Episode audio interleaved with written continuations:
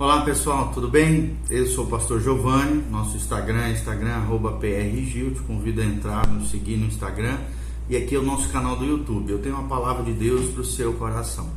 Hoje nós vamos falar sobre a seguinte temática: as etapas de Deus para o desenvolvimento da criança.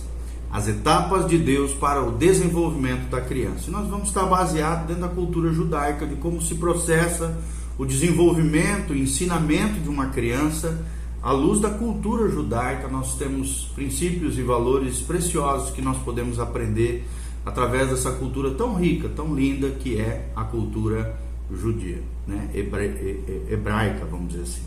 Então, nós estamos baseados aqui, nosso texto, chave, como nós sempre fazemos, nossos vídeos instrutivos, devocionais, Está em Efésios capítulo 6, de 1 a 4. A Bíblia Sagrada diz: Filhos, obedecei a vossos pais no Senhor, pois isto é justo. Também diz no versículo 2: Honra teu pai e tua mãe, porque esse é o primeiro mandamento com promessa, para que te vá bem e sejas de longa vida sobre a terra.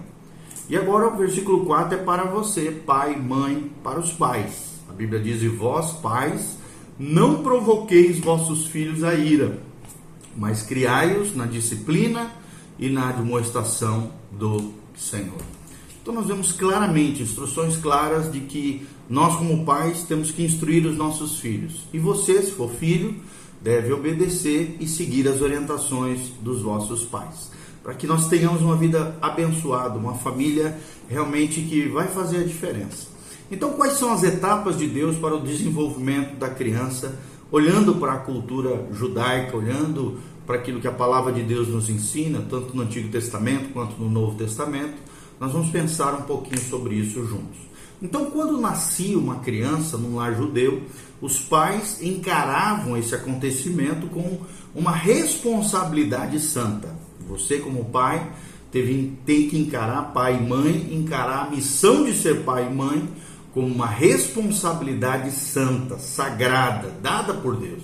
Então eles centralizavam suas atenções, as suas energias em ensinar a criança a viver. A língua hebraica esclarece as várias etapas que uma criança atravessa até desenvolver-se e chegar à maturidade. Então, as Escrituras também oferecem um esclarecimento mais amplo sobre a vida familiar bem-sucedida. Então, você que quer ter uma vida familiar bem-sucedida, preste atenção naquilo que nós estamos instruindo, orientando aqui. O procedimento de Deus para com seu povo ali, Israel, mostrava a base e o modelo do relacionamento entre pais e filhos. Ou seja, a responsabilidade do pai e a dignidade da mãe são básicas nessa fase tão importante do desenvolvimento humano. Você pode ver isso em Deuteronômio 6, do versículo 6 ao versículo 8. E também Provérbios 31, de 10 a 31. Ou seja, a motivação aqui dos pais, nesses dois textos bíblicos, era o bem do filho. A motivação do filho era o desejo de um futuro bem-sucedido diante de Deus e diante dos homens. Como é que se processava? Quais são as etapas na criação dos filhos dentro da cultura judaica. Então, do zero aos dois anos, nós vemos é, o nome das crianças, por exemplo, Geled, também é conhecido dentro da cultura essa fase chamada de Jalde, Joneque, Oléu ou Gamum. O que, que é isso? Quais são as ênfases significativas nessa etapa dos zero aos dois anos de idade? Era a criança, claro, era um recém-nascido, Jaled, Aí passava por uma segunda fase, onde ela começa a alegrar-se brincando com as mãos, no hebraico é chamado de jalde, e depois ela entra numa outra fase, que é a fase latente, que é conhecido no hebraico jonek, jonek, né? É, também é uma outra fase, a criança começa pedindo pão, né? ela começa a, a despertar, sai da, da, da, da, fase latente e começa a querer, querer alimentos sólidos. A criança começa a pedir pão essa fase é chamada de oléu. E depois ela é desmamada. E essa fase se chama no hebraico gamum. Tudo isso dos 0 aos 2 anos de idade.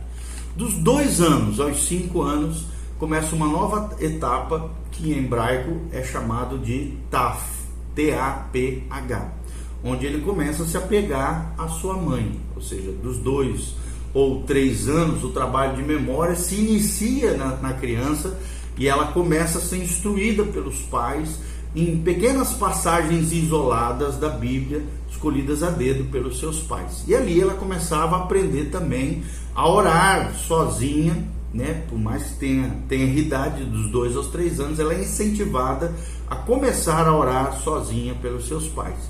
E também orar de maneira coletiva com outras pessoas. Tá? Tudo isso está escrito no livro The Sketches of Jewish Social Life, de Alfred Edersheim. Eder, Edersheim. Edersheim. Alfred Edersheim. Então, na sua obra The Sketches of Jewish so Social Life, nós temos essas fases que nós estamos mencionando aqui. Depois dos 5 aos 10 anos, tem uma outra fase que em hebraico é conhecido como Elem o que, que, é isso? Quais são as ênfases significativas dentro da criação dos, dos pais? É nesse momento que os pais querem é, inserir no coração dos filhos força e firmeza, ou seja, que as crianças sejam fortes e que sejam firmes.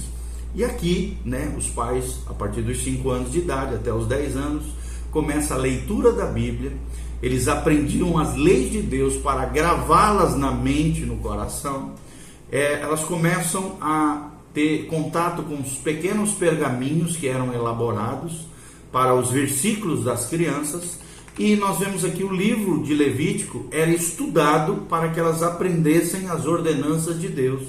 Orações são feitas em voz alta, os homens cantam, né, acompanhados de instrumentos.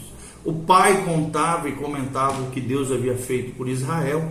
Então começa né, as histórias bíblicas, começa esses contatos com a palavra de Deus, principalmente com o livro de Levítico, onde elas começam a aprender as primeiras ordenanças de Deus, criando força e firmeza moral, obviamente, ética e moral no coração das crianças de 5 a 10 anos. O que, que acontece a partir dos 10 anos? Dos 10 aos 13 anos, começa uma nova etapa chamada de NAR, N-A-A-R, ou seja, é a mocidade.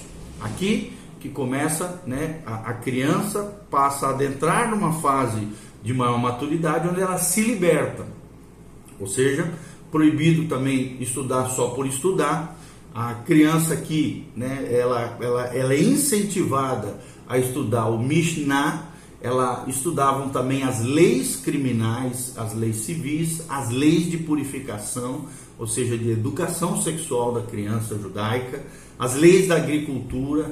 Eles aprendem nessa fase dos 10 aos 13 anos o ofício paterno e começa a compreender também as questões dos sacrifícios, que para o judeu era o modo para o perdão dos pecados. Ou seja, dos 10 aos 13 anos é a fase chamada NAR, N-A-A-R, onde a criança começa a criar uma certa é, autonomia, né? maturidade, dos 10 aos 13 anos de idade. Dos 13 aos 15, começa uma outra fase chamada Bakhur, ou Bakur, B-A-C-H-U-R, que é a fase da maturidade, ou seja, a criança se transforma num jovem ou numa jovem guerreiro ou guerreira.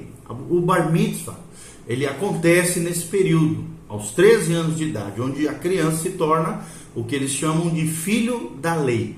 Por quê? Porque ali se completa né, a responsabilidade por todos os seus atos. Para um judeu, a partir dos 13 anos, cada serzinho que ali foi gerado, criado, educado, começa a assumir sobre si as suas responsabilidades, a responsabilidade pelos seus atos.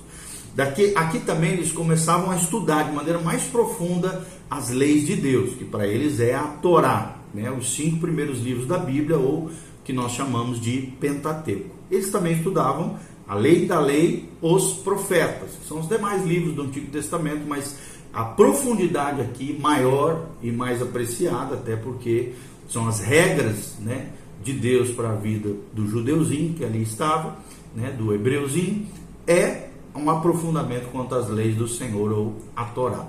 Ali também se aprende os mandamentos, obviamente, os julgamentos, os testemunhos de Deus, os estatutos e os preceitos encontrados nas Escrituras. Dos 13 aos 15 anos, Bakur ou Bakhur.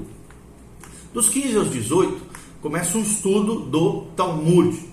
ou seja, os conhecimentos da história e do passado do povo hebreu. Aqui eles também começam a estudar a biografia dos santos, da escritura e da história do seu próprio povo, dos 15 aos 18 anos, estudo do Talmud. Dos 18 aos 20 anos, geralmente é a fase onde eles se casam. Tá? Ali o judeu começa a, é, é a fase onde existe o casamento, ali eles já começam a experimentar a vida adulta.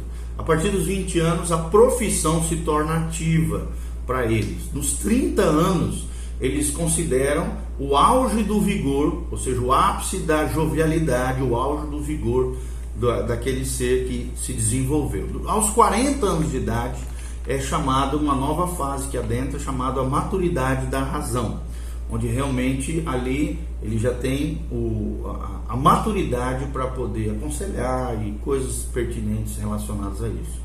Nos 50 anos ele já tem aptidão para dar conselho.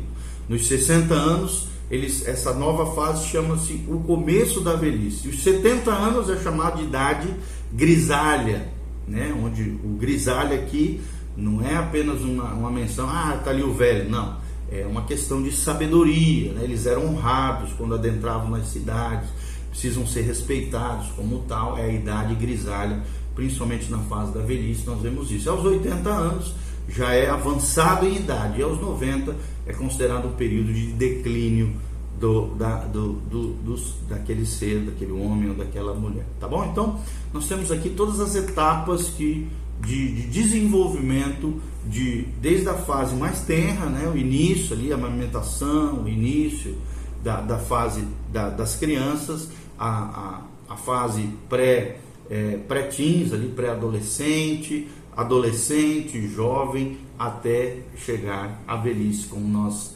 mencionamos, tá bem? Como é que funcionava a transferência da verdade à criança? É o que nós vamos abordar no seguinte vídeo.